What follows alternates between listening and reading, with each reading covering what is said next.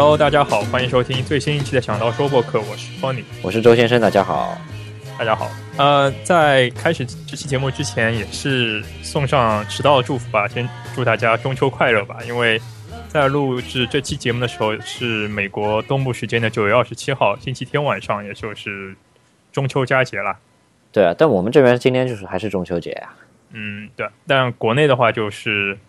已经已经过了嘛，但是。还有就是祝大家国庆节快乐吧！啊，对对，因为马上就十月一号了嘛。是是是，呃，就是对于生活在美国的我们来说，就是羡慕嫉妒恨啊！啊呃，对啊，国庆节可以可以连着休息七天，对好像很多很多人准备出国去买东西，然后你最近听说那个事情吗？就是就是进海呃进海关的时候会被会被征税，你知道吧？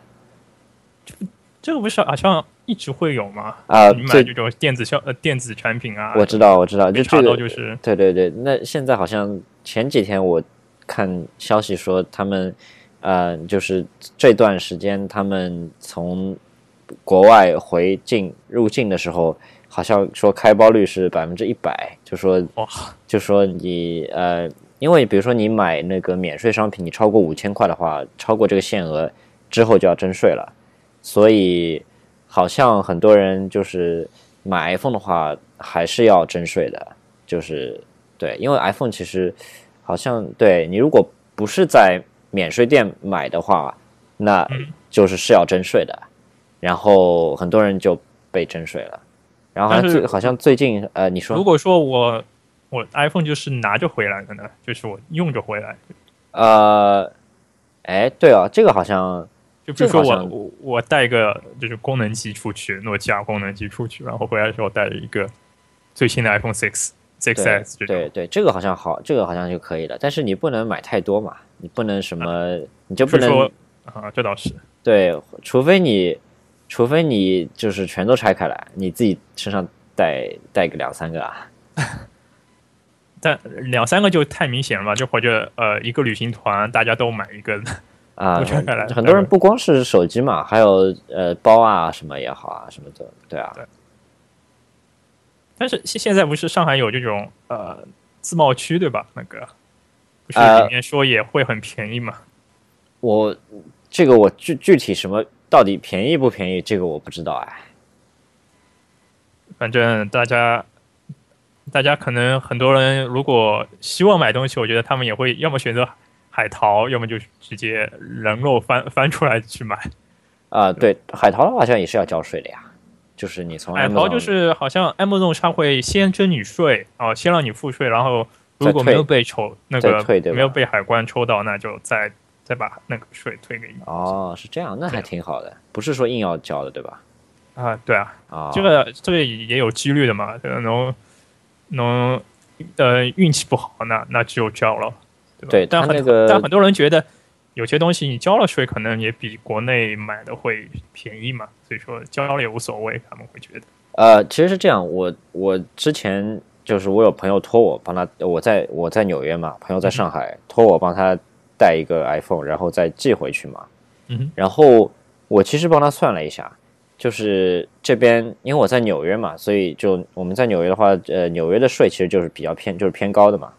就是对。如果八七五，对对对，如果你在纽约买的话，再加上说你如果帮他寄回去的话，这个运费，呃，再加在一起，其实最后算出来跟你在国内买一个国行，其实只差也就只差大概一百块人民币这种感觉了，所以就差不多了。其实，而且呃，就说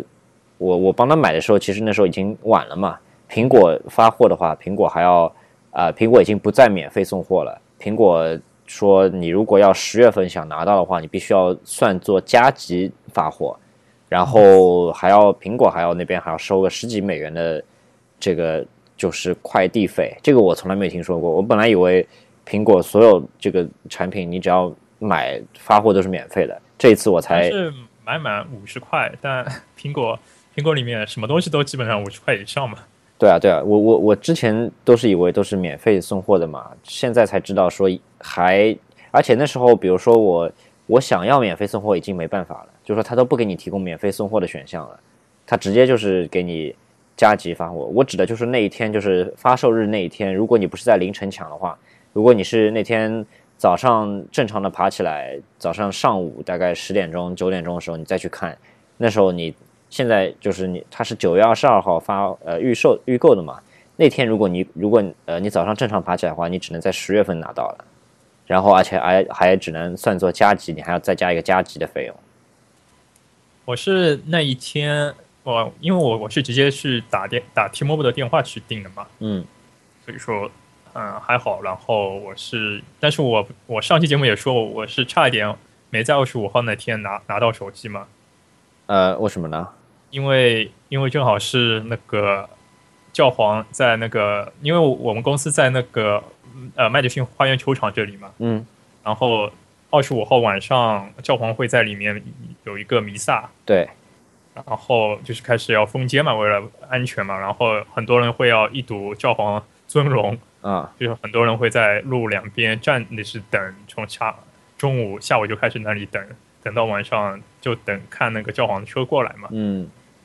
就感觉也感觉也像追星的这种感觉嘛，对啊，对啊，对啊，是是这，样然后就是会导致很多的啊、UPS 啊 FedEx 啊都都没没有办法在路边停嘛，嗯。但是正好周四的时候，因为就是负责我们这一块的 UPS 的那个司机正好认识嘛，我们公司，啊，然后我正好认识，然后然后正好我们公司里面还有一个同事，他也他也订了一个 iPhone，也是二十五号第那一天会送嘛，嗯然后我就跟他说有这两个的 tracking number，我就给他，然后跟他说你帮我，呃，星期五留心一下。然后他他是大概什么时候送到的呢？啊、那一天是下午两点、三点、三点、三点左右，三点前哦，好像，对，两点半左右，对。而且你这个是从中国发货的，我没有没记错的话，啊、我这一个是 T-Mobile 直接发给发给我的，对国内你发过的，啊、不是，就是美国，哦，你之前你你之前不是说是中国，不是的啊，啊、不是，但是那个 tracking number 是星期天，就是二十号左右就已经就已经有了，然后就等于是 shipping label，就是那个呃就已经生成了对吧？生成了，然后它等于是二十四号再把它那个贴上去再寄出来的。对啊，对啊，我也是啊，我我我跟你情况差不多的呀。我呃，我其实我是住在我是住在那个世贸新的世贸中心旁边，然后其实那天中午的时候，教皇中午是因为你去那个去你那边麦迪逊花园球场那边是晚上晚上呃六点钟的活动，嗯然后呃去去我那边是中午十一点的活动，所以说教皇其实那天也来我这边。然后就是那个九幺幺的纪念馆嘛，对对对，九幺幺纪念馆。然后对我那我们那边其实也封路，封了好多路。然后但其实我那天就是呃就是苹果的这个呃苹果他们自自己的那个叫应该叫 LaserShip，就他们用的这个呃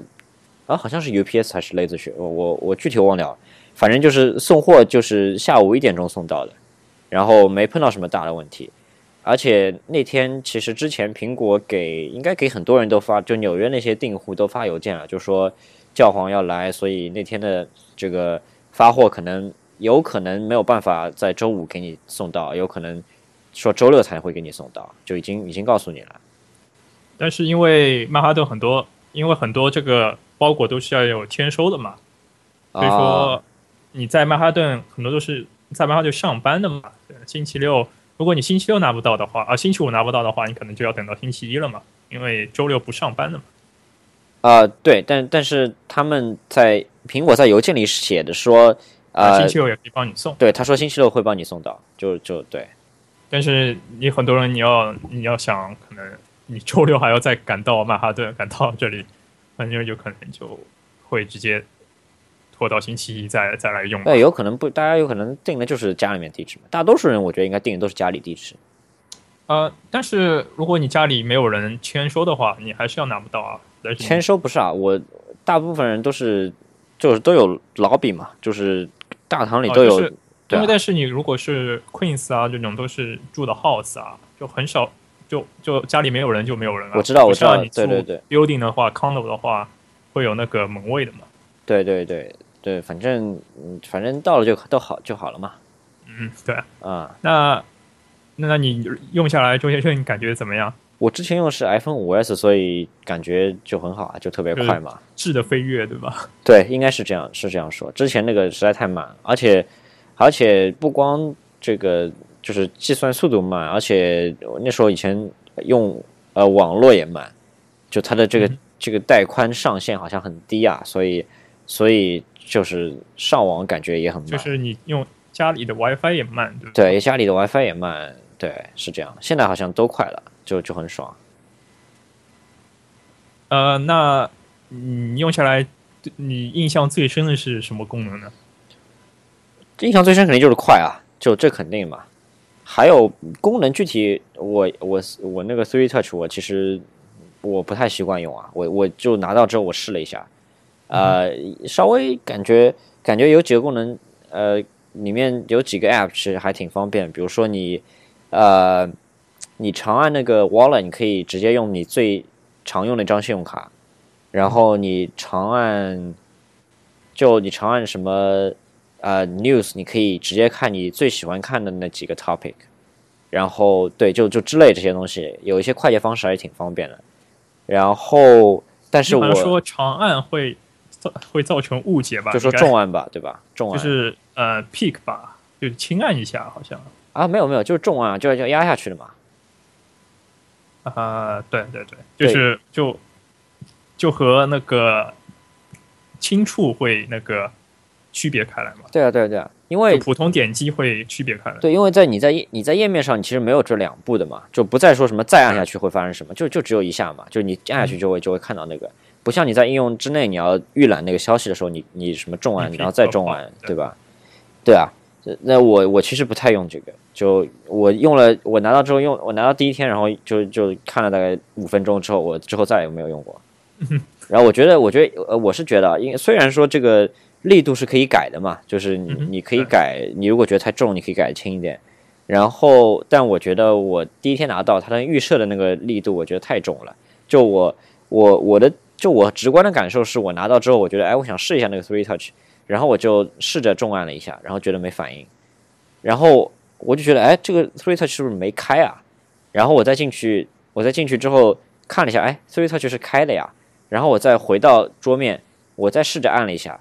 然后还是没反应。然后我说，哎，是不是不够按的不够重啊？然后我就，然后我怕说把屏幕按坏掉，然后我就最后实在没办法，我就狠狠的按了下去，我才发现才有用。我就发现说啊，原来需要那么重的啊，就就这个我之前完全没有预料到。我之前以为就是说你这个压力不需要那么大的。我我知道，虽然说后面你可以改嘛，你你觉得你觉得你这个压力太重了，你可以改的轻一点。但是我觉得对于初始的这个值来说，已经太太过了。就我我我觉得，至少对我来说，我之以前呃，我之前第一次用的时候，我会觉得。是不是没有开？我会有这样的错觉，感觉好像他视频拍出来都很方便。就对他视频拍出来感觉不是很重啊，就感觉你稍微一点点压力下去，它就会显示出来嘛。然后我就觉得这个初始值它是不是设的有点不太，有点有点过分了？我觉得，我是这样觉得。是，我我是 Three Touch 用的最多就是切换切换应用吧。嗯，然后我觉得倒还好了，你按下去做就是返回上一个应用或者。再重按调出多任务那个界面，就类似于双击 Home Home 键嘛。嗯，我觉得是，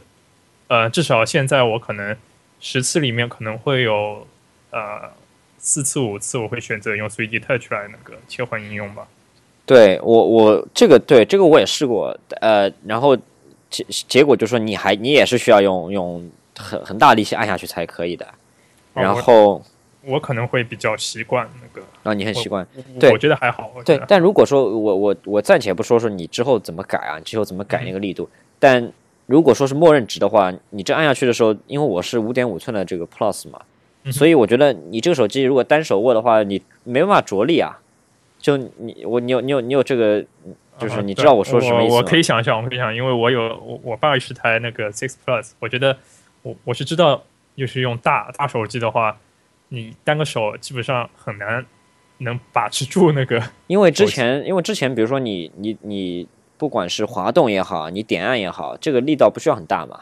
你你都可以操作，至少说你手指能覆盖到的地方你都可以操作。但现在说多了一个维度，说你要重按下去，你要用挺大的力气按下去，那这样的话，你手机得就是说你按下去的同时，至少在手机的另一面你有一个力做做做支撑嘛，不然手机就就滑出去了嘛。嗯所以所以这个我觉得还挺难适应的，至少对我来说，第一天来说，因为我之前都是 iPhone 五 S 嘛，五 S 就是四寸的屏幕嘛，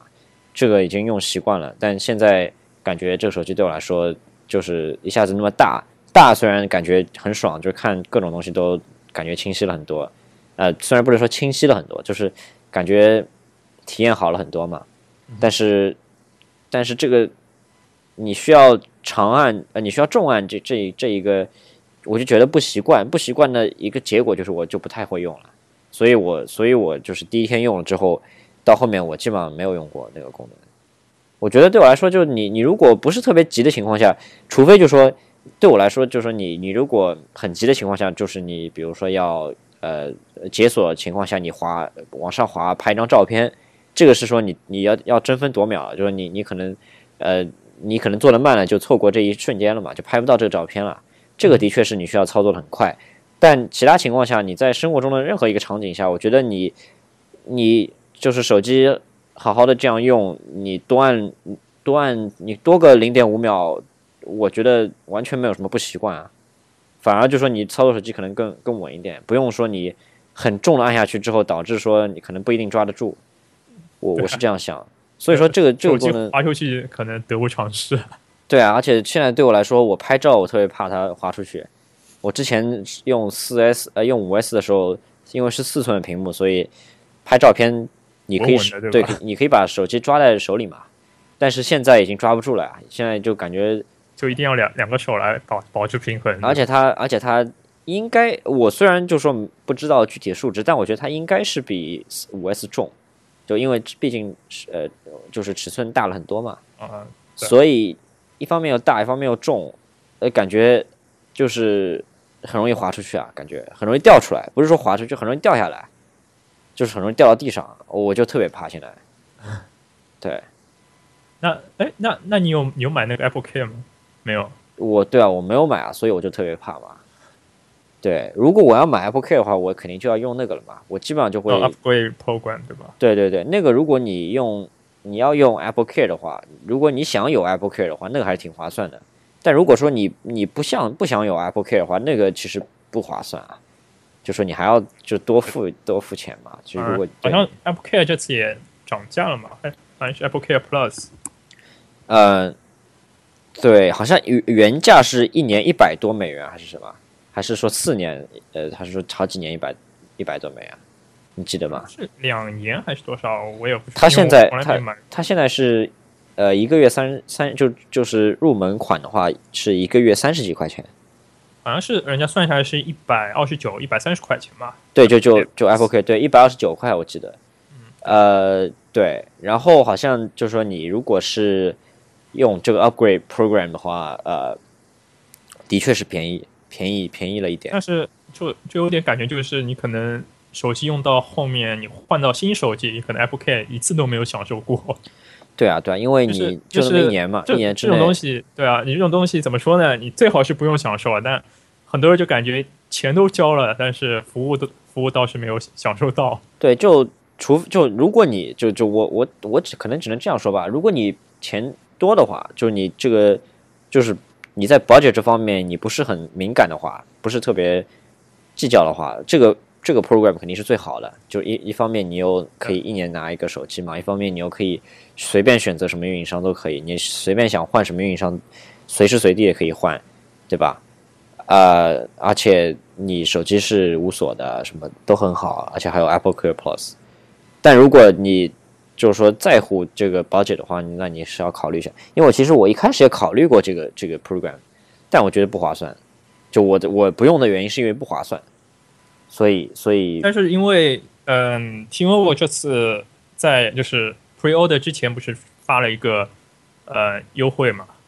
呃发了一个 promotion 的那个呃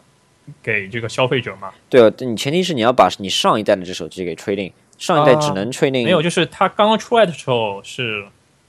每个月呃，你首付你如果换的是十六 GB，就是不要不要首付的嘛，然嗯后每个月是二十块钱，嗯然后然后你比如说六十四就就加加一百一百二十八，等于是那有那有保险吗？呃没有，啊，那就是等于说是这个 upgrade program 去掉 Apple Care 的这一块，然后再给你便宜一点。然后一个月对啊，你算下来的话会会比那个便宜嘛。我知道，我知道。啊然后它 Spring 呃，因为 Spring 和 T-Mobile 现在就是两两家好像在那里死磕的感觉嘛，嗯然后就在呃二十五号就是 Launch Day 的之前两天，T-Mobile 又出了一个新的 promotion，嗯。说如果你拥有 iPhone Six，你你再把它 trade in，然后你你换新的 iPhone Six S 的话，你最低可以拿到呃一个月五块钱，你就一个月五块钱你，它嗯 T-Mobile 是五块钱你交十八个月，然后十八个月以后你也可以选择把这个手机退回去，再做一个 upgrade，啊。或者你要把它买下来的话，你再付一个呃两百块不到的价格。对，就类似于类似于你在美国租租车啦，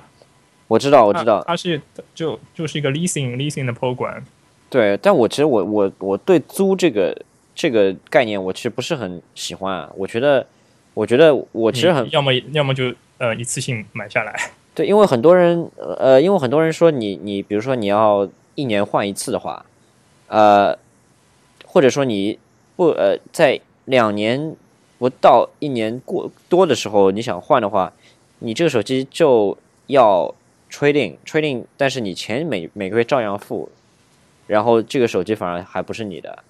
我觉得这一点我不是它是十。八个月里面它可以呃一年里面可以允许你呃 upgrade 三次，就是随随便你那个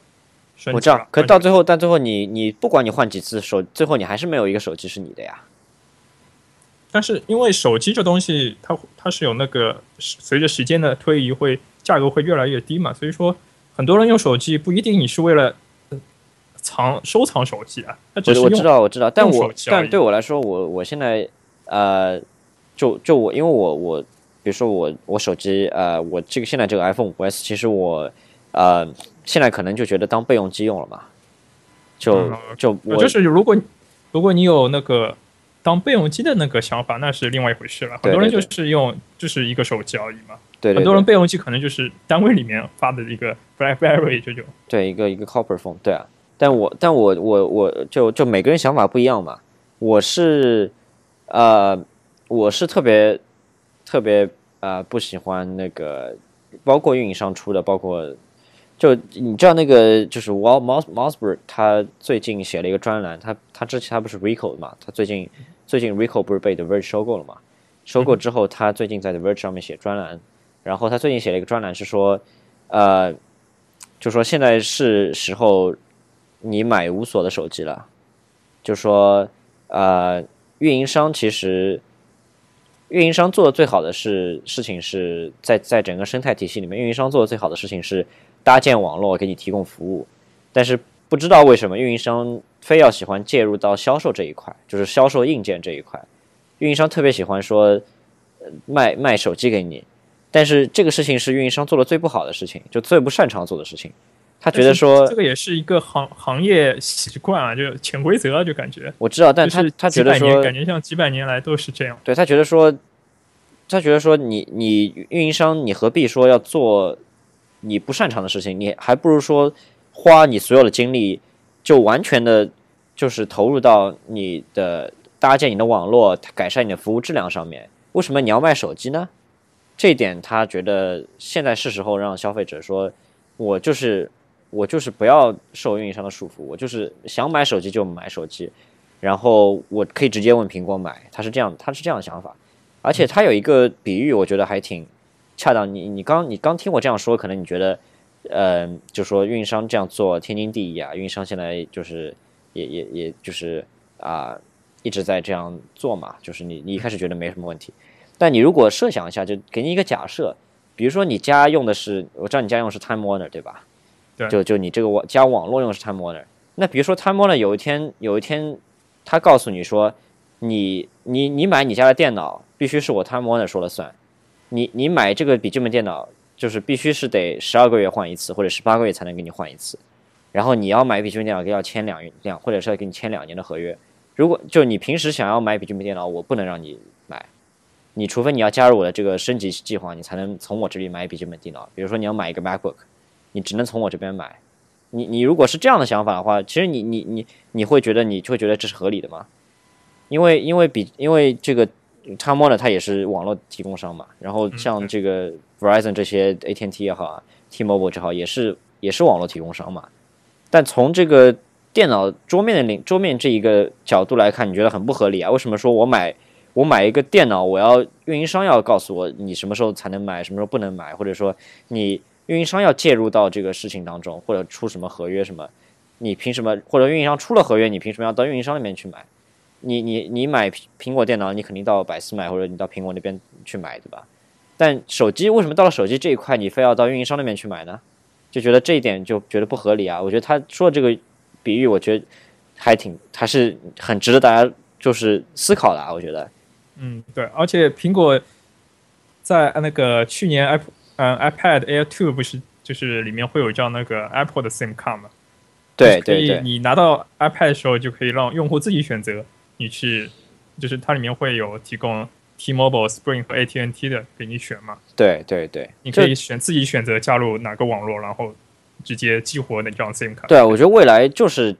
这样，肯定是更好的，对于用户来说，但势必对于运营商来说，肯定就是少了一部分利润嘛。嗯，对，我觉得硬件销售也是运营商的一大利润的 那个钱的来源吧。但要看吧，像像 iPhone 这种，它赚不到钱的呀。就是 iPhone 它就是它要补贴很多，而且它。根本不能在手机里面内置任何它的就是应用什么，所以它它赚不到就赚不到任何钱，而且，呃，它的赚钱我指的就是说它是那种低端的手机，比如说那种什么 Android 手机千元，就是所谓的国内那种说的说法就是千元机啊这种，它可以在手机里面内置各种各样它的服务，或者说它的合作伙伴的服务，然后从中可以收取利润。但如果说就是未来大家都是用 iPhone，或者说大多数人。或者说有消费能力的人，就是我们说的主流人群，呃，都是用的是 iPhone 的话，那这样的话，就是这个就不成立了呀。平呃，运营商其实赚不到什么钱了呀，对吧？就运营商现在都是靠服务来赚钱啊，很多。你说是网网络服务啊？现在现在只能是提供提供更加快的来吸引吸引那个用户嘛？对啊，我觉得这个这个才是比较稳定的网络。对，这个才是走上正轨的嘛。我我至少。比如说像像最近的 T-Mobile，现在 T-Mobile 现在是感觉是已经是超过 Spring 成为美国第三大的运运营商了嘛。呃，然后他现在就是不断的推出呃比较便宜的套餐，然后然后会有很多的服务，比如说听音乐，对对对，那个流媒体音乐就是不走流量。来来吸引新的用户，然后不断有新的用户加入，然后他才会有新的钱，很多钱去投入进建新新的基站，然后来确保自己的网络覆盖会更加的大嘛。嗯嗯。所以说，我觉得还是呃，运营商这一块，不管是在美国或者在中国，都是感觉像行业垄断吧。虽然说美国会好一点，会有更加很多企业的竞争吧，但也是垄断吧。我觉得。但我觉得至少说。呃，包括说苹果它自己出的一个升级计划，或者说，呃，嗯，就是像类似于 T-Mobile 这样的提倡大家不用合约啊，其实他他已经就是呃，其实他他号称说不推荐大，就希望大家不用合约，但是他还是力推他自己的那个 Jump Program 就是 T-Mobile 那个最近出的那个 Jump on 呃 Jump on Demand 那个服务，就类似于租车的服务了，就是你可以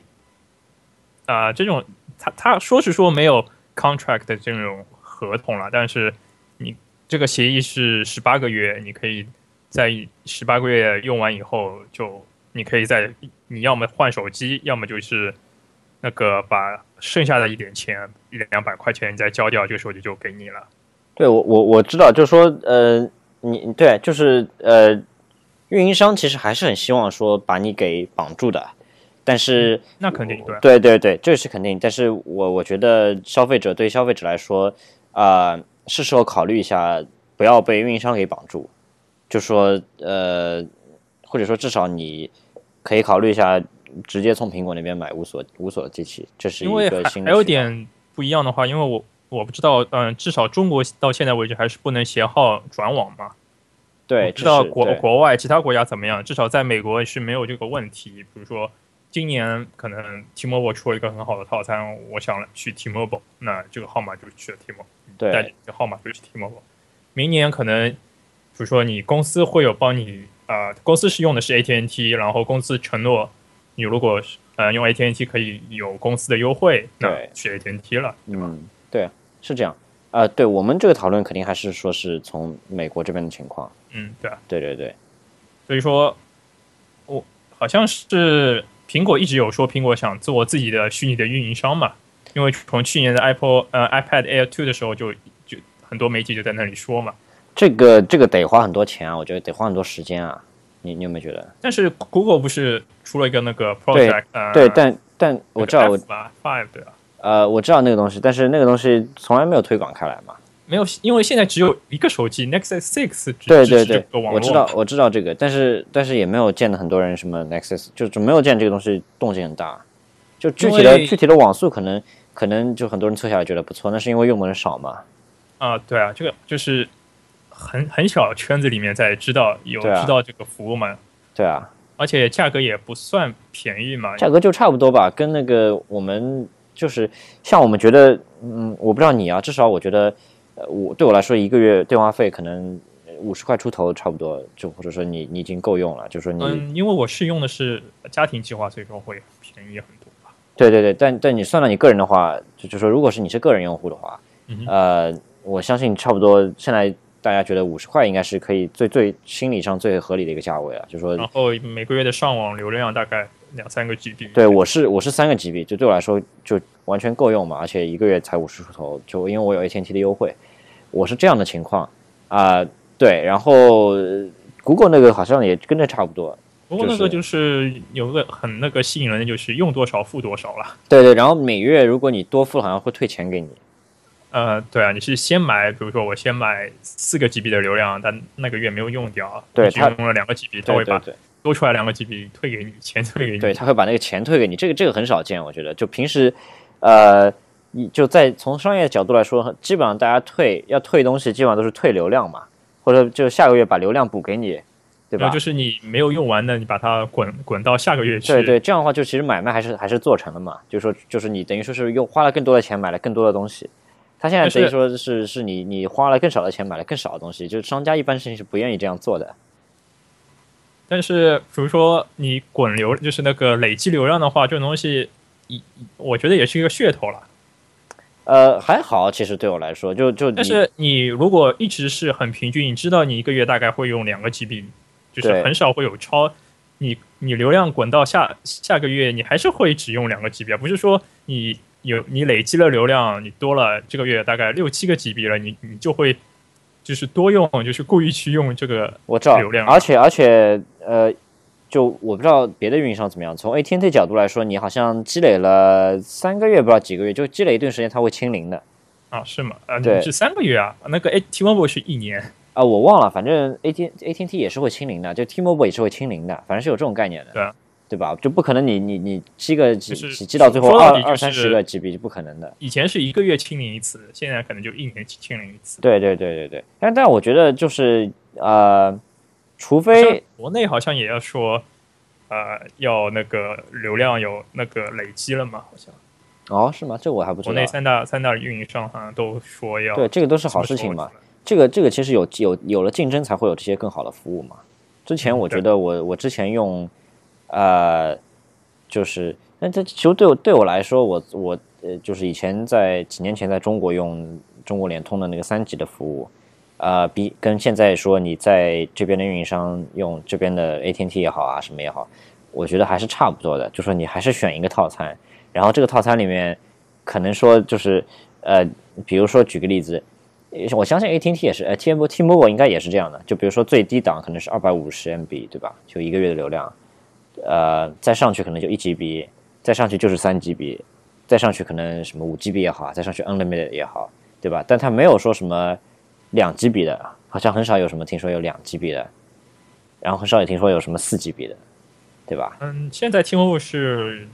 呃开始就是一 GB，然后三 GB，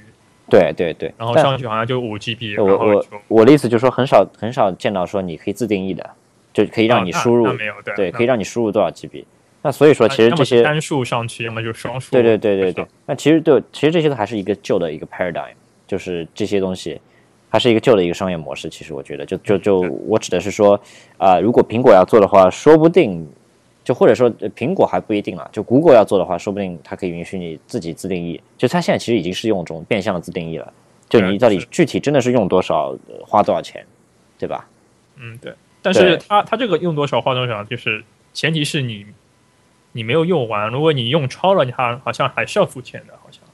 啊，那废话，你超了吗？你超了那那就是你还超多少花多少嘛？对啊，你但是像 T-Mobile 现在打出的旗号就是所有都是无限，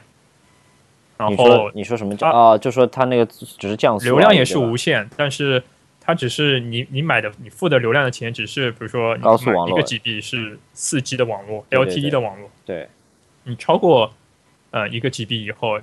你你再用网络，虽然说你你不用再多掏钱，但是速度就变慢了。嗯，因为这个其实对他来说，对他来说对他来说，在钱上面没有损失的，基本上。对啊。因为他其实他这个呃，好像我感觉他的那个网络也没有说拥挤到，就是他的他的用户数毕竟肯定没有 AT&T 和 Verizon 那么高嘛，所以他就算就算可能用的人更多一点，就说可能百分之一百超负荷的运营了，他这个网络也不至于说像对吧？就同时在线人数肯定没有 A T A T T 或 T Mobile 那么呃 A T T 或者是 Verizon 那么高，所以说它这个它这个它这个网络还是就就你做这件这件事情，它的网络不会有太大的影响，而且它不会有它不会损失任何钱，那这个何乐而不为呢？所以说就就像当时嗯 iPhone 刚第一代 iPhone 出来的时候，AT&T 还出来有有过无线无线上网的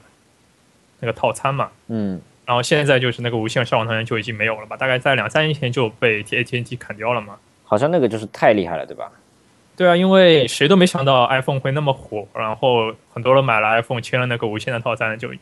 就用 iPhone 就直接在家里可能也用 iPhone 看那个 YouTube 啊，我知道就狂用，对吧？狂用，对啊，但其实对啊，哎，T Mobile 你知道 T Mobile 现已现在已经把那个也取消掉了呀。呃，把无线也取消了。对啊，对啊，就是你你用的实在太厉害，还是会那个。T-Mobile 它好像有你一个月月流量超过二十一 GB 的话，它有一个惩罚性的措施吧？好像就一下子速度会变得很慢。啊，它它好像是在有小，就是你签合同，你签 unlimited 或者它好像是会在小字啊或者什么会有说到，因为 CEO 他之前 CEO 那个也在那里说，你就是你一个人无限的流量，然后几等于是你在你在用，然后去看很多 YouTube 高清的视频啊或者什么，你就等于是在浪费几站其他人的那个网络带宽嘛。我觉得，我觉得就是说你你看这些应该还是算正常的用啦。就是说那种所谓的 abuse 是你可能说举个例子，你一个人啊、用了签了这个 unlimited 这个这个 plan，然后你把它作为一个你作为一个基站，你自己发出去，啊然后分享给所有人周围的人，所有人都在用。就假设说这个 blog 都在用的话，那那这个钱最后摊下来，大家还是很便宜，对吧？嗯，对啊对啊，但这样的话其实就是一个 abuse 了。这样的话，我觉得是不允许的。但是个人的话，我觉得应该是没问题的。就个人你你我，所以我觉得你你说如果他确实是二十一级别的话，就是我觉得还太低了。就说你你你平时比如说你你你你，那我就是喜欢看 Netflix，我就天天晚上看这个，看到最后我我我为什么我为什么还要算我是 abuse 呢？我没有 abuse，我就是个人用啊，对吧？但是如果我就是不定那个嘛，我如果我定 unlimited unlimited data，我就是为了不定这个家里面的 WiFi 网络的话，那好像是好像是你需要去和 T-Mobile 解释，然后什么，反正对对对反正这个事情之前，嗯、之前几个月好像在 Reddit 或者在什么都，对，我觉得说的，对我觉得我觉得如果说是要解释的话，这个就没有问题了。就说他其实 AT&T 不是反对的是这个啊，AT&T 反对就是一个 abuse 嘛，就是一个嗯，就是一个滥用这个权利嘛，这个是不这个是在任何情况下都都是不不该被允许的嘛。就是说你你如或者或者说你如果 abuse 的话，你甚至都可以作为商业用途来做这个事情。你比如说你问你邻居每每每个月收五块钱，然后 你问每一个邻居，就是前提是就对吧？类似于蹭 WiFi 这种，现在是现在只是把你的那个通过 WiFi 的形式发发送给你的邻居啊。对啊，对啊，你如果就算你你比如说你问邻居每个月收十块钱五块钱，这样搞下来，你说不定这个月你你你这个 Unlimited 这个 data 这个 plan 你这个钱你都不用付。就完全 cover 了，对吧？对啊，对啊，所以这这个是不行的嘛。那呃，那我们好像聊了很多运营商吧，再聊回苹果吧，新的 iPhone。啊，还有什么你觉得摄像头你觉得怎么样？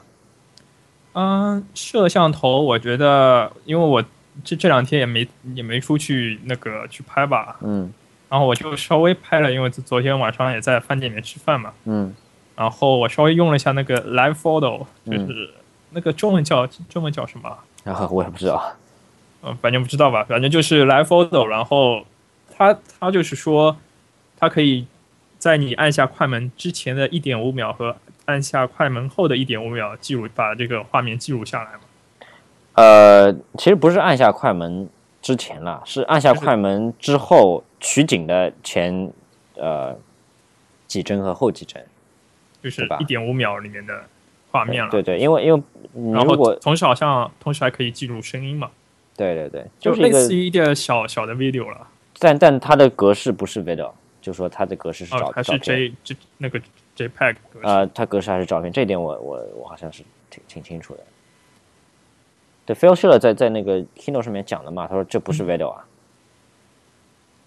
但是但是你你知道那个它以后分享的话，可能还是需要第三方软件去支持吧？对。对，在 Keynote 上面是呃，Phil Schiller 是说，就是 Facebook 已经已经在就在支持这个东西了，就是说你你传这个 Live Photo，你用啊、你用 iPhone 6s 传这个照片传到 Facebook 这个 App 里面去的话，如果是 Live Photo，它系统会识别出来是 Live Photo，然后显示给大家看就是一个 Live Photo 这样子。然后，但我觉得这我不知道你怎么想，但我觉得这个就是一个这个 Live Photo，因为我拿到之后我一我一次都没用过，我觉得一点用都没有这个东西。就是我不知道你是怎么想的，我是觉得这就是就是一个噱头嘛，对我来说就是我这个就可能就是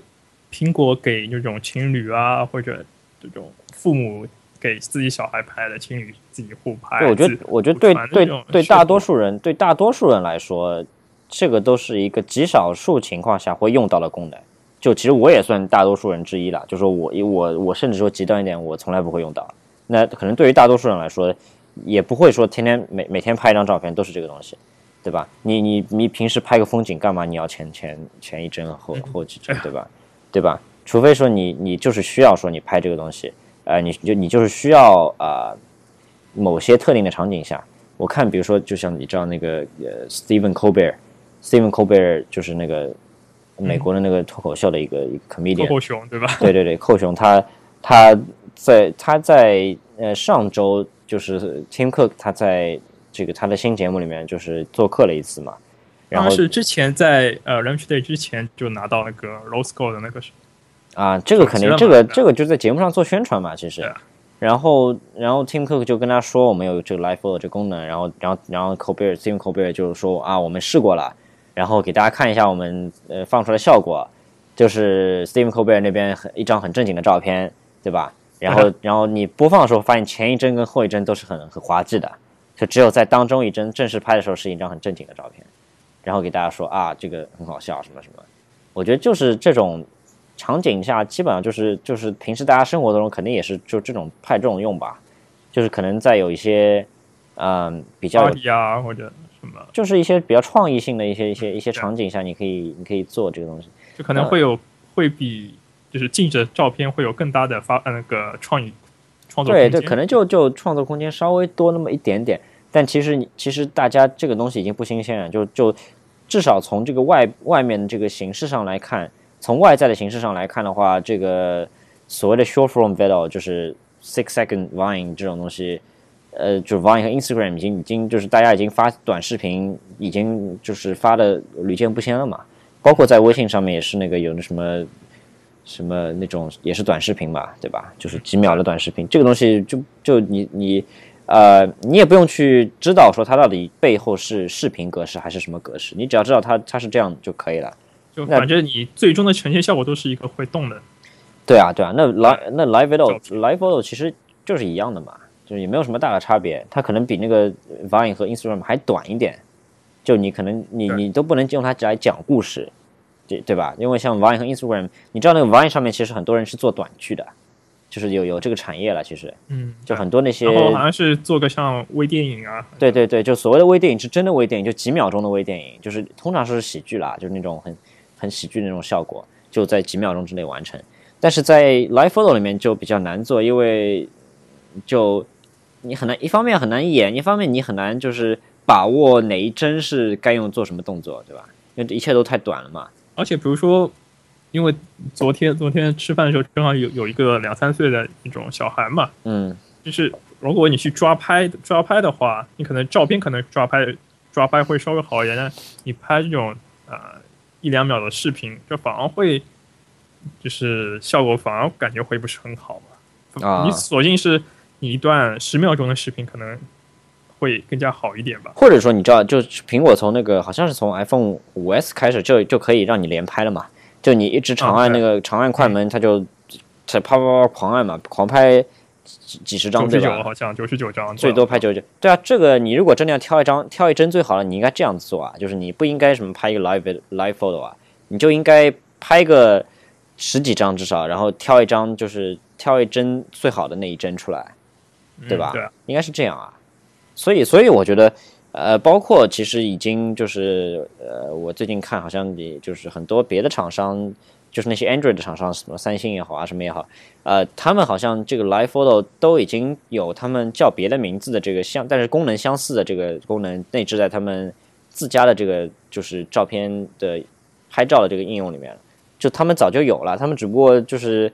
没有大力的宣传，或者说没有把它作为一个主要的功能来宣传，就他们可能一年前都已经有这种功能了。因为我我觉得其实也也很就是也很也很能很能理解嘛，因为这个功能不是一个很大的功能。就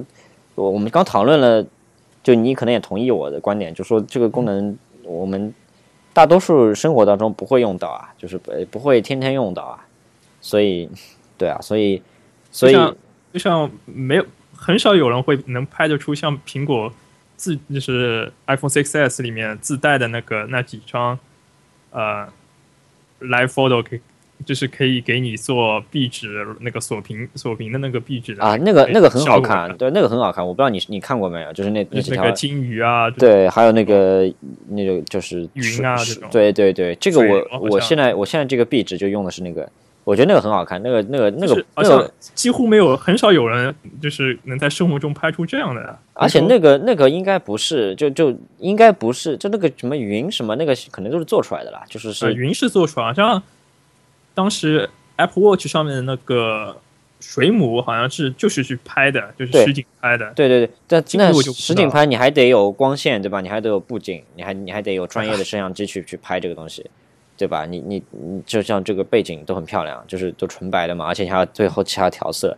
你才能做出这种效果，对吧？那那如果如果不是的话，那那就像就感觉很怪，就是呃，你你平时可能拍，然后你，而且这其实心理上也有一个差别，就是说你你平时你想拍 live photo 的话，你你可能需要告诉对方说我要拍一张 live photo。然后他可能要做一个，说要摆拍，对吧？对他可能要做一个准备，说他可能要做好几个表情，在在在很极短时间内做好几个表情，那这样拍出来可能还才才比较可以用到这个功能嘛。他如果不做的话，那你大多数情况下你能看到的都是在当中这一帧是正常的照片，就是你平时看到的照片。他他看着镜头怎么样？前一秒可能就他没有看镜头，在不知道在干嘛。后一秒他可能也是没有没有看了，或者他已经感觉拍完了就对对对。那这个如果是拍成这样的话，那前一帧跟后一帧根本没用的呀，就是就根本没有没有价值的嘛。这个照片如果编辑过了以后，还是来 photo 吗？没有没有没有，我这我知道，就他们说的，编辑过之后就就就是普通照片了。对，如果你挑一帧编辑了，那那就就是这就变成那一帧了，而且好像你已经，除非你什么另存为啊什么，不然的话，旧的那个也没了，好像。就旧的那个 Live Photo 也没了，而且而且这个 Live Photo 又占又占空间。对对对啊，就是就是又占空间嘛，所以所以我我其实对我觉得讨论那么多其实都没有必要啊。就对我来说，呃，对我来说其实都都不是我我都不觉得它是一个 iPhone Six 的一个主要功能。而且它现在是在好像也只有在那个 iPhone，就是 iPhone 的，好像是从五 S 之后可以观看那个 Live Photo 嘛。你比如说你把你的这个 Live Photo 拍好以后传给五 S 之后的手机，然后或者是在那个 Mac 上面。呃，这个很这个这个很扯啊！这个为什么要为什么要五 S 之后呢？我我不知道苹果是怎么想的。因为五 S 不就是五 S 不就是你可以长按嘛？就是在没有那个压力感应的情况下，你你长按不就可以播放了嘛？就跟你平时看一个 Vine 一样啊。就是普通的这种短，就是短视频的这种。对啊，那那这样的话，你就算第一代 iPhone 也能看吧？其实可能这个不需要，处理器啊，这个好像不需要吧？我觉得类似。不需要太强的计算能力才能看这个东西吧？嗯，我不 我不是很清楚，这到底或者将来说，或者说是是需要的，因为它其实不是按照视频来做，它是按照照片来做。那这样的话，每一帧它可能有无限个，就就特别特别多的帧，然后他把这些帧拼在一起，看上去比较连贯，让你觉得是一个视频。但可能这个帧就是它可能也在这张照片的那个信信息量会很大。对它可能极短时间内它拍了很多帧嘛，就是有我们就是行业里面有个叫 FPS 嘛，就是 frames per second，它可能这个帧特别高，就是就是每秒的帧数特别高，这样的话，可能每秒二百四十帧也好，或者对吧，四百八十帧也好，这样的话才才可以拍出比较连贯的效果。那这样的话，可能旧的可能放不出来，我这我的猜测啊。那那如果是这样的话，可能只有这种可能性。嗯那可能是。然后它这次是因为是一千两百像素摄像那个摄像头升级了以后，是一零八零 P 可以支持 slow motion，可以到一一百二十 FPS。呃，好像是二百四十 PS，但是是要降成降制成七二零 P 的。七二零是二百四，一零八零 P 是一二零。对对对然后你如果选择四 K 的话是三十三十对。对对对对对，这个但这个还就挺好的，我觉得呃是这样，我我觉得有必要讲一个事情，就是呃，我其实之前也跟你提到过，就是我、呃、而且比如说像像现在这个大家都拿到手机了嘛，现在已经是、我们录录录节目已经是礼拜天了嘛，大家是礼拜五拿到的。那么在过去两天里面，呃，这边纽约这边的很多家媒体都已经拿这个手机去做拍照测试，然后因为其实大家用这个 iPhone，其实最主要的功能之一就是拍照嘛，所以所以拍照特别重要。然后现在他们包括像 My，包括像那个 Mashable，包括 The Verge 这些这些媒体都已经去做过拍拍照测试了。然后拍出来的结果是这样的，就是说他们都感觉说这一代这一代这个 iPhone 的这个摄像头的拍成像质量。跟那些就是他们竞争对手，就包括像三星的那个什么什么 Galaxy S Edge，什么 X X S X Edge Plus，对吧？我名字都叫不出来。这个这个这种就是旗舰机来比起来的话，其实呃差距就是说已经是没有优势了，就不像说去年就同在去年的同一时间，就是今呃去年的这个 iPhone Six 这一代出来的时候，他们拿这个样张去测试，然后基本上所有媒体都会觉得就哇完全不一样，就觉得这个拍出来。这个摄像头比那个就是前一代的 iPhone 五 S 比起来，呃就是当时那个三星是 S S 五嘛，对，就比起来就就包括没有比他们那个自己的 iPhone 的，就是 iPhone 五 S 比起来，已经是质的飞跃了，就拍出来这个成像质量特别好。然后那时候觉得他们拍出来就是测试出来是觉得说这个摄像头不光是比他们自己的上一代好，还比他们同类的其他竞争对手都好，好而且好很多。然后今年做出来的情况其实不容乐观，就是觉得呃，在在很多场景下，这个其他的，比如说举个例子，就是那种特别的场景下，他比如说他要做测试，那肯定他需要做很多场景的测试嘛，就不可能就拍一张就完了嘛。他可能先是做一做好几组，可能第一组是做夜景，第二组是做呃所谓的夜景就是弱光弱光嘛，第二组可能做个强光，第三组可能做个风景照片，第三第四组做做个人像。第五组做个什么什么，就是有什么呃颜色啊之类的，对对对，然后然后颜色可能比较相近的，就是背景人人和背景颜色比较相近，看怎么区别啊之类的。然后做出来的话，结果是说，呃，在某每一组当中，呃，有可能比如说这一组是三星做的最好，那一组是 LG 做的最好，然后那一组是什么别在别的厂商 HTC 做的最好，然后呃，iPhone 的话都不能做到每一组的最好，但是 iPhone 就是可能都能达到说每一组的第二名或者每一组的第三名这样，但是 iPhone 呃就说 iPhone 这个平均水平还是比较高的，就说它的照片成像质量比较稳定，就不可能不不不可能不太可能存在就是说你拍出来一张特别特别差的，当然也不能不可能拍出一张就是能超过竞争对手的。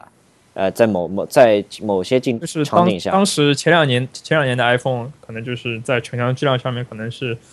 呃甩甩开竞争对手几条街的那种，对对对，现在已经被追上了。已经被追追上也，对。而且那个视频的 The Verge 是，我记得它是用呃 iPhone、三星和 LG 嘛，都是三家的旗舰机在做，然后它是在那个 iMac 上面做那个回看的嘛，对，就就色彩还原已经已经是比较准的了，对吧？对啊，所以说他好像最后也说，这个所有的照片现现在都是在 iMac 上面看，所以说才能看得出很细微的这种三三个机器拍出来的差别嘛。嗯，所以，但是如果你是放回到他们自己的手机上，那可能这个差别几乎就是肉眼很难很难去，就普通用户根本察觉不到的一些差别吧。对，而且你传上去的话，基本上大家大家看都是在 Facebook 和 Instagram 上面看，而且也是在手机上看。你传上去以后，这个照片还是会经过压缩的，所以说几乎会差看看不出差别啊。啊、这倒是，但是在因为其实就是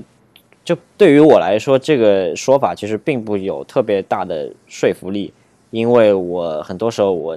我的习我的这个习惯，我的 workflow 是我在外面，如果我拍到看到一张照片需要拍的话，我用手机拍下来，然后我自己带到桌面端去进进行编辑的，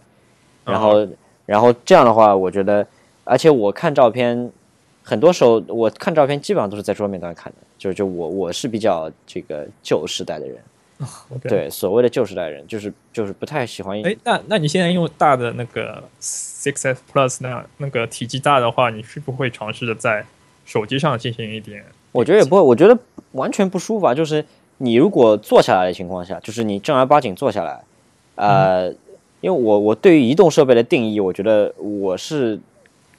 我我的定义就是移动设备，就是你移动的时候才才才用的嘛。它已经是一种妥协了，我觉得，就是最好的体验永远是在桌面端的，这是我的我的看法鼠。标鼠标键盘，对，就是就是这样。我觉得只要你坐得下来，除非你你坐在什么出租车上，这个没办法，对吧？只要你坐得下来，呃，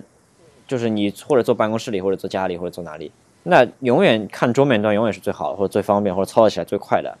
我我永远是这样想的。所以说我我对于我来说，我的习惯就是我我只要回到家，我的 iPad、我的 iPhone 连上电，就永远不去管它了，所有的推送直接在 Mac 上面解决。就所有的这些操作全都在 Mac 上面解决，回消息什么全都在 Mac 上面做，就从来不不再会用看手机了。手机只有在我出门的时候才会再带上，然后再再再再出去用。我是这样，我是这样，就是我平时这样习惯。但我知道很多人就是包括就我周围很多很多人，就可能我是一个已经是一个偏 pro pro consumer，就是就是感觉有点 old school 的那种。对吗？我是说我可能就是需要在我做的很多事情是需要更强的计算能力。哦对？吧？就就我可能需要做做这样的事情，但我知道我有很多很多周围很多很多朋友下了班之后，家里面电脑都不会打开的，就直接躺床上看一个手机就可以了，就就你懂吗？看视频也好看什么也好，就就完全不用电脑的，直接手机玩一个晚上，第二天早上照常上班的。很我很多周围很多朋友都这样的，我觉得他们觉得就是很习惯，包括很多这个小青年，那些就是所谓的 millennial，就是就是完全就是不不用桌面端了。就是手机就是他的他们的一切啊，我觉得。所以我觉得就是，我觉得我很不理解这样的人，他们可能也不理解我这样的人，就是我我是这样想的。但是，呃，我们刚刚说的是什么话题？扯到这个上面来？啊，哎，就啊，好像好像就哦拍是关于照对吧拍拍照对，拍照对，所以所以他们可能就说，苹果如果他要做一款手机的话，他肯定迎合的是大多数人，也就是说，不是我这样的人，就可能是那些就是所谓的更年轻的那些群体，或者说就是更加呃，就是更加 mobile 的那批人，对吧？那那可能就是他们的确是是是是可以这样，加入、就是加入一些功能，能作为一个营销的噱头。对对对，但但是就是我我能理解，但是我我我不会就是喜欢这样的设计。对，所以说是这样想这这颗摄像头虽然说终于是突破了千万千万级的千万级的像素嘛，嗯，然后成像质量依旧也是很稳定。那个苹果一直是呃，那个摄像头的成像成像质量几乎可以 top three 吧，我觉得每年。我的我的猜测是这样啊，就说他你刚刚说的，他一千从八百万升到一千两百万，我觉得今年的这个不如竞争对手这一个说法，可能原因就是他从刚从八百万升到一千两百，他这方面的经验还不够足。啊，就是它调教可能需要更长、更加长的时间。对我说，可能说可能明年说不定就是明年这个手机出来之后，它的一千两百万像素的摄像头更稳定了，它可能做到体积更小，可以做到不凸出来。一方面是这个，一方面是就是说它可能又可以甩开竞争对手好几条街，也说不定，对吧？嗯，说不定。对，然后后面摄像头是一千两百万，然后前面摄像头好像是从一千一百二十万升级到了五百万。对，这一点是这个是真的是很好了，就是说这个而且是进苹果的那些竞争对手，这些那些 Android 手机，早早就五百对万、八百万，四五年 前好像去好三三四年前就对对对对就已经对就已经五百万。嗯去年苹果还是依旧用的是一百二十万像素，这个实在太低了。然后很多就是在比如说酒吧 pub 里面都是灯光比较昏暗嘛，所以说用苹果 iPhone 拍出来就是呃噪点很多，几乎、嗯几乎惨不忍睹的照片了。嗯，还好，它调教还是可以的，就说只不过清晰不够清晰啦。嗯，对，对，噪点这个噪点噪点那个跟那个分辨率还还就不是不是完全一码事啦。但是几乎就是和竞争对手而言就差很多吧，好像，嗯而且它用的又好像用的不是广角镜头嘛，所以说啊，对，呃，你你的屏幕就是一张照片里面可以容纳的人人数就很少嘛。嗯，对啊，就是那个你知道那个就是你知道我要说什么？就那个那个 Allen 拍那张自拍，就在推特上面被 like 数量最最高的那个就是超过奥巴马那个那个对对对好像，对对啊，就是奥巴马那个竞选那个 Four More Years 那个嘛。嗯，对啊，对对，他就是用那个三星的手机，因为三星赞助那个奥斯卡的嘛。嗯、对啊。对 然后这张图好像之后又被批了很多很多版本嘛，啊，那个今年那个那个就是 AMA 上面 Miley Cyrus 想复制他的那个这个也跟人家自拍去，结果没人没人鸟他，就是不是没人，就观众已经已不知道这个梗了。对不吃这一套了，觉得觉得就是旧了，没没没新意了。然后他这次又出了一个叫 Retina Flash，这啊个就是你如果周围环境比较昏暗，你在用自拍的话，它可以把屏幕瞬间点亮，变成一个像闪光灯，就整个屏幕闪一下。对，这个还挺好，我我用过，感觉还挺好的。但是有有一个问题，像我比如说戴眼镜的很多戴眼镜的用户，如果你在昏暗的话，你闪一下，你的就是你的镜片上面会有两个很大的那个两个白色的长方形的东西啊，留下来嘛，这倒是啊，对啊，对啊，所以说会感觉很怪嘛。可以关掉吗？应该可以关掉啊，对吧？嗯，可以关，可以关，但是你关掉的话就没有用了嘛，就是还是昏暗的嘛。那你关掉的话，就是跟那就是没，那你那你怎么办呢？那你两者里面选一个了，嗯，这个不能两全的，或者说你把眼眼镜摘了，或者你戴隐形眼镜啊。呃，对，只能这样。然后我我们还有再看一下那个，他这一次是因为把那个 M 九协处理器做到了 A 九里面嘛，所以耗电以耗电可能更耗电更加少，然后那个 Siri 是就是可以一直常驻在那个，就是类似于 Model X 这种可以不插电也可以启动那个 Hey Siri 的那个功能嘛。这现在呃，我不知道这是不是 iOS 九的新功能，还是这个呃 iPhone 6s 的新功能。就说你你现在它现在也可以识别你个人的声音，就不不用说你说一句 Hey Siri，几万个手机屏同时响那种，对吧？嗯，是好像只有那个 i iOS 呃 iPhone 6s 是支持那个不插电的那个 Hey Siri。呃，我说就是它学你的声音这一这一点呃，好像是 iOS 九都有了吧？好像。啊。因为你知道我呃，就是我我你你拿到手机之后，它不是有设定的嘛？嗯，对啊，对，设定的其中的一步就是就是让你说三遍，说三句三说三句话，对吧？然后还有一个叫你问那个天气啊，对，就是它有一些例句嘛，让你让你让你照着读出来，它学你的声音，对啊，这点我觉得很好很好啊，就是比就就呃这一点就是往智能更迈迈进一步了嘛，因为以前你你进入你进家门的时候，你想问一个什么东西，你还要跑到手机旁边，对吧？或者说你还要把手机插上电啊之类的，现在你都不用，现在你真的是就像你问。你知道，就是 Amazon 出了一个 Alexa 吗？啊，对，哦，那 Echo 对吧？那 Echo 那 Alexa 是是就就像有有点像那个怎么说呢，就是像一个水瓶一样的这种对，就是一个子一样的，就是一个就是一个音响嘛，一个一个立体声音响。对，呃，这个我觉得就很智能啊。就所谓的智能，就是说它有个概念，就是你你真的是到家之后，你你对着天空气问一句话，它就会回答你。就是完全就是感觉是，呃，对方是存在于你的周围四周，对我觉得这一点才是真的高科技啊，就是所谓的科技感才才才会有啊。就平时像你平时你要掏出手机才问问手机一句话，手机回答你，这个我觉得已经就是是不是感觉有点像 Iron Man 里面的那个 Jobs？呃什么什么里面呃，就是那个哦，Jarvis 里面的 Jarvis，对啊，啊对啊，对啊是是很像，对啊，就就我觉得应该就是这样嘛。所以我觉得现在就很爽。我现在最期待一点，最最期待一点就是那个呃，就是赶快 Mac 上面就是支持 Siri。哦，对，呃，我觉得为什么不呢？就为什么 Mac 上那么久都不支持 Siri 啊？是因为这好像苹果的 Mac 的降噪也做的不错啊。那不是降噪啊，就我觉得技术上完全没有问题的，技术上一点问题都没有，而且而且但我觉得是不是 Mac 不能长时，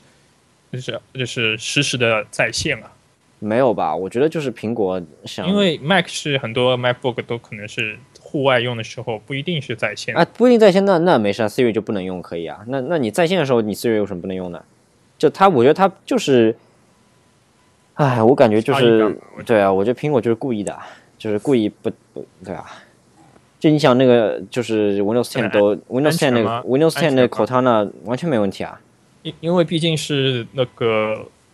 电脑的那个 CPU 是 Intel 的，不是他自己定制的吧。你说什么？哦，这个这个和就是哦，就可能可能对，跟哦硬件跟硬件没关系嘛。硬件没关系。我就说我就说，你像 Windows 10它的 Cortana 现在很好啊，哦，全平台覆盖，所以对啊，苹果早就应该这样做了啊。而且那个 Windows 的好好像之后会登录 iOS 云端。呃，对啊，对啊，对啊，所以，嗯、可是还是没有 Mac 上还是没有一个官方的一个助手啊，可能啊，可能 Google 你可可以用能算一那个 Chrome 那个 Chrome 里面用啊。啊，这个对，这个就就就这个体验就不是很那个啊，体验真的不是很不是很好啊，就是你，而且你好像，呃，你只能在 Google 打开的情况下，你才能问他，就你 Google 对就你你不能你不能对着电脑就问啊，你一定要开 Google 才能问啊，开那个开 Chrome 才能问。就是没有人做这种插件嘛。对对，就这个就对，然后，然后好像，然后说到那个 Touch ID 吧，我觉得那个，我觉得 Touch ID 太快了。你觉得太快对吧？我之前听说你，我我用上我觉得是快，的确的确比我之前的手机还快，然后我觉得很爽。我是用了五 S，然后之前的六，然后这次用了 Six S。嗯我做个稍微平平的话，比如说我有十次的解锁，可能五 S 可能就是成功率可能就是五五分吧，可能嗯，有时候五五分都不到，可能有时候是吗？快速快速的话，我我五 S 至少十次里面九次都能开开来，开开来至少是九次能开开来。没有可能就是不一定能一下子就开开来，我可能需要啊、呃按一下，它可能还要叫你再再按一下，再按一下，可我我是我是每次按一下就可以，但可能就有点慢，就是就是有点慢这样。可能可能是因为我就是手指没有放放嗯，准啊，或者嗯虽虽然说它是支持三百六十度了，但可能可能我在录的时候就没有录好啊，或者什么。嗯，五 S 会我就是虽然说它是越用越好了，但总感觉它的失败率也是蛮高的。那六呢？六六呃六的话会比五 S 好很多，然后速度会识别率会快快很多嘛。啊然后这一次六 S 我就觉得太快了，因为我有时候点亮屏幕，我只是为了看一下时间或者去看一下推送的信息嘛，嗯然后就莫名其妙就屏幕解锁了。啊，是然后，嗯。然后我想，比如说有时候点亮屏幕，我只是想那个打开相机嘛，相机的 app 应用嘛，啊，那那就只能进嗯进 home home 这个才能。进进进桌面，然后对对对对。但而且有时候我进解锁了以后，不一定是在首屏嘛，啊，你还要找到那个相机然后我还要再按一下 Home 键，返回到首屏，然后啊。去点那个相机的按那个图标。啊所以所以说我可能以后我需要修改习惯，说我可能点亮屏幕，我需要用 Home 键去点亮这个屏幕，呃没有用那个呃锁屏键，抛那个锁屏键，对对对对对去去点亮屏幕。，苹果可能可能就是未来解决你这个问题，就是它它开启一个手势，就是你你比如双击一下屏幕，它就会自动点亮一下，对吧？就别的因为以前因为苹果之前就有说，苹果就有个专利是，它把嗯 Touch ID 做到屏幕下面，可能以后就没有 Home 键了，一直有说这样嘛。啊，我知道，所以说将来可能因为现在又是 3D Touch，所以说屏幕已经可以就是屏幕的识别率 Home 键已经已经没有需要了，对吧？已经没有对是，对啊，所以说以后可能就没有 Home 键，你可能但像可能像像安卓手机基本上很早就一两年之前就可以双击后双击屏幕就点亮屏幕，这对，很常见的功能了。是是是是是，苹果可能会这样吧，未来未来可能会这样，没有理由不这样啊。就就省电来说，好像也没有，而且这样取消 Home 键就取消了一个元元器件啊，你对你手机的体积啊什么都是都是那个嘛，嗯，都会很好。但对我来说还有个键还是比较，就是心里面比较踏实一点，就是你至少这个不会误，就是不会你你按下去就知道你按下去了，你没有按下去就知道你没有按下去，就不像虚拟键你可能感觉这一次的 6S 的那个 Home 键的键身好像感觉会比之前浅一点，对吧？短一点，对吧？对，我也觉得是，而且总感觉好像按下去，以前好像可能需要按可能两五分力，现在只要两分力就可能对我觉得我觉得我觉得挺爽的，我觉得就我很喜欢就。是稍微碰一下就感觉就按下去就解锁了。我我我我是很喜欢，我我真的很喜欢。对，每个人可能不一样。那可能就是每个人用的习惯。那我用了 Six 呃 Six 的是去年 Six，然后现在 Six S，我感觉其实我给你一个，我给你一个，我给你一个建议啊，你可以这样子，你可以你可以设置，就是你的手机解锁只用你右手的拇指，然后你要你要你要看那些，你要看别的那些东西，你用左手的拇指来看。对你用你你想点一下看时哦间你用左手的拇指来看，这样你就开不开了。就是把你的呃一个手的拇指的那个 Touch ID 关掉啊呃删掉就可以。对啊，对啊，你可以这这。这个好像是个不错的，但的但你也得但你也得训练自己，就是该看什么时候用什么手来看，用哪个手指来按，你也得稍微训练一下自己。对啊，嗯，好像还，但是比如说我我想买 app 的时候，我想买买东西的时候，我可能如果按错的话，我还要再去换个手指在那里按。嗯，这个也没问题，你你就你再按一下就可以了嘛。然后这一次，但是就像之前之前你有说到国行的那个价格嘛，这次好像有说苹果会马上会在中国开始那个运行那个 Apple Pay 嘛，啊，这是吗？因为他好像是之前就已经在自贸区里面注册了公司啊什么，基本上都差不多谈妥了吧？好像说然后合作伙伴是谁呢？银联不是说不是那个就嗯支付宝没有没有参与嘛？支付宝好像没有，所以说啊这次国行里面，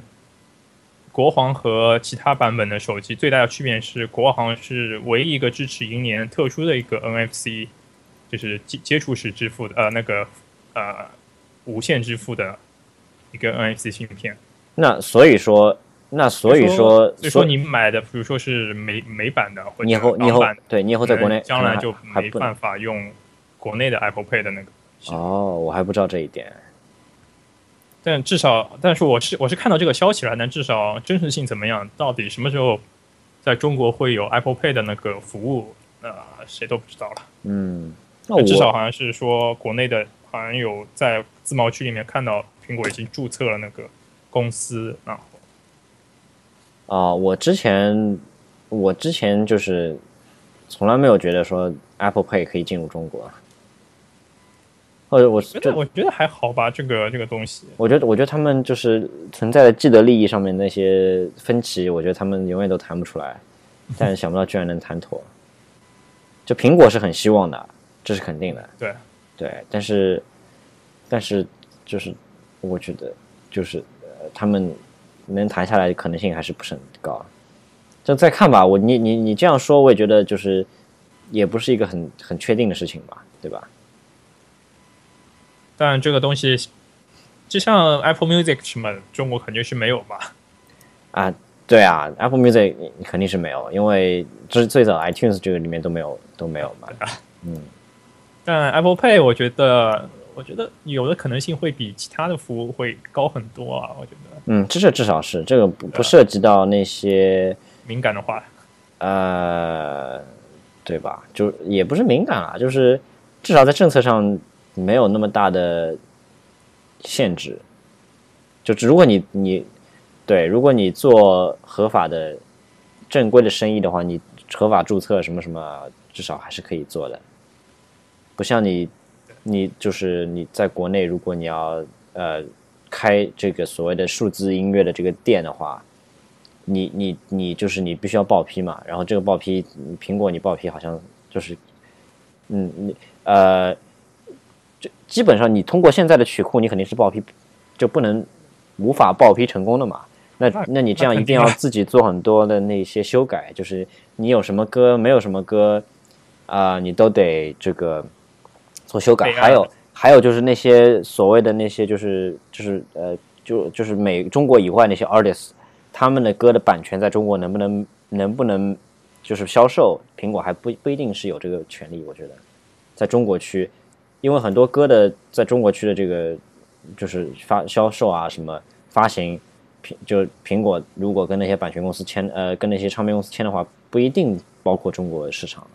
对啊，就像类就像很多优酷，现在优酷、虾米上面，嗯我我们在美国也是没没有办法用的嘛，嗯，对啊，对啊，对啊，一样的嘛，对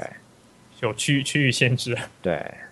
就像所以说很多人说在中国没办法看 YouTube，我们在美国也看不到优酷土豆啊，嗯对吧？嗯所以说，呃，好像这一次又说苹果又说，呃，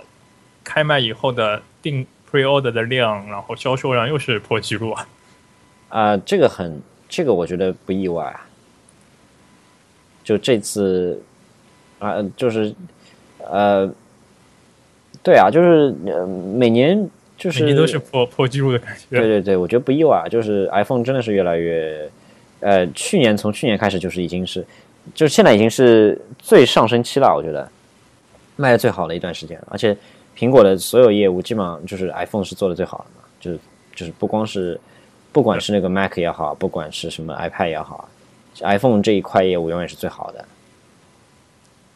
因为手机是基本上是每个人必须要有的嘛，现在、啊，对对，就是现代人类必需品嘛，对对对可以这，样说。很多人那个苹果的产品，第一第一个苹果产品，以前的话可能就是一个 i 一个 iPod，就是像我的话就是一个 iPod，、现在的话基本上就是现在这一代人小孩的话都是一个 iPhone 了。所以说，很多人说，将来以后的小孩可能可能一辈子可能都会接触不到 Windows 了。嗯美国本来就是啊，美国很美国美国我这一代人就是啊，美国那些小孩从小就是用就 Mac 嘛能，零零后可能呃 iOS 到 Mac 就对啊对啊。对啊。可能当中还有个 iPad，对啊，然后就可能 Windows 都接触不到。嗯，这个这个不是一个坏事嘛？你觉得是一个坏事吗？啊、我觉得有竞争才会有发展吧。啊，是有竞争，因为 Windows 竞争不过嘛，其实竞争是有的嘛。所以说，你当所有人都在用 Mac 的话，你对你让 Windows 呃 Windows 的开发者会就是会让很多流失嘛，Windows 的开发者。对啊，对啊，对啊。虽然说本现在本人 Windows 的 App 的开发者都少嘛，呃，这个对啊，这个它本来你其实从那个 Windows Phone 就已已经没有开发者了嘛。嗯，现在会 Windows 十出来以后，现在好像慢慢慢慢，好像感觉会看吧，但我觉得还是很少，就是就在看。嗯，这个怎么说呢？就我觉得微微软，除非在那个 App App Store 里面的政策更加让那个开发者开心吧，在利益利益分配。我觉得，我觉得不是一个什么微软政策的关系啊，就是说这个已经是一个死循环了。就是说你你你凭什么要开发呢？你没人用，对吧？那那就是那为什么为什么没人用呢？因为没有好的 App，对吧？微微软的用户，微软现在是让开发者开发的是呃全平台的那个 app，也就是说你开发的 app 除了你在就是呃 Windows Phone 就是很少部分上面用的这些 app 那个用户，但是你你开发的 app app 可能会针对的是全世界电脑端的用户，那电脑端用户那数量就是上上亿了嘛。我知道，我知道，是是这样，这个思路是对的，这个思路是是是对的，就是你开发一个应用，你不要再关心你是到底是给移动设备开发呢，还是给桌面端设备开发，而是说你要有一个概念，就是你这个你这个永远是 responsive 的，就是你你开发这个这个东西，你可以小到三寸的屏幕看，你也可以大到什么四十寸的屏幕看都没问题，对吧？苹果呃微微微软是这样的一个想法，呃，我觉得再看吧，它现在其实很不成气候，我觉得。就你你你你不觉得就是，我知道你你啊，就是现在因为现在 Windows 10在就 Windows Phone 10就是就是手手机上的 Windows 10就是还没有正式发布嘛，就是没有一直是那个开发者的那个。对，所以所以再看吧，就是就是不知道看了，就是它出来之后会会我我觉得可能，呃，Windows 十至少我现在用下来一两个月用下来，我觉得体验还不错吧。啊，所以说我觉得还行。那然后我、啊我那台旧的电脑用下来也也感觉，啊、也蛮流畅的。呃是还可以啊，就是还可以，呃，但是就怎么说呢？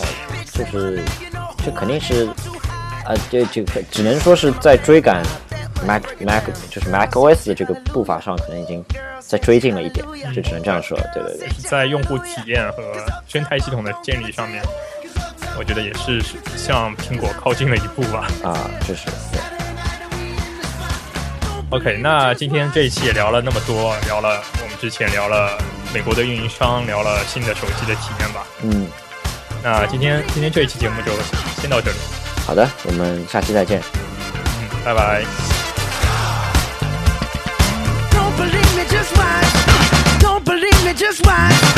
Don't believe me, just watch. Don't believe me, just watch. Hey, hey, hey, oh! Before we leave, let me tell y'all a little something. Uptown, funk you up. Uptown, funk you up. Uptown, funk you up. Uptown, funk you up. I said, Uptown, funk you up. Uptown, funk you up. Uptown, funk you up. Uptown, funk you up. Come on, dance, jump on it. If you sexed and flown it, if you freaked and own it, don't brag about it. Come show me. Come on, dance, jump on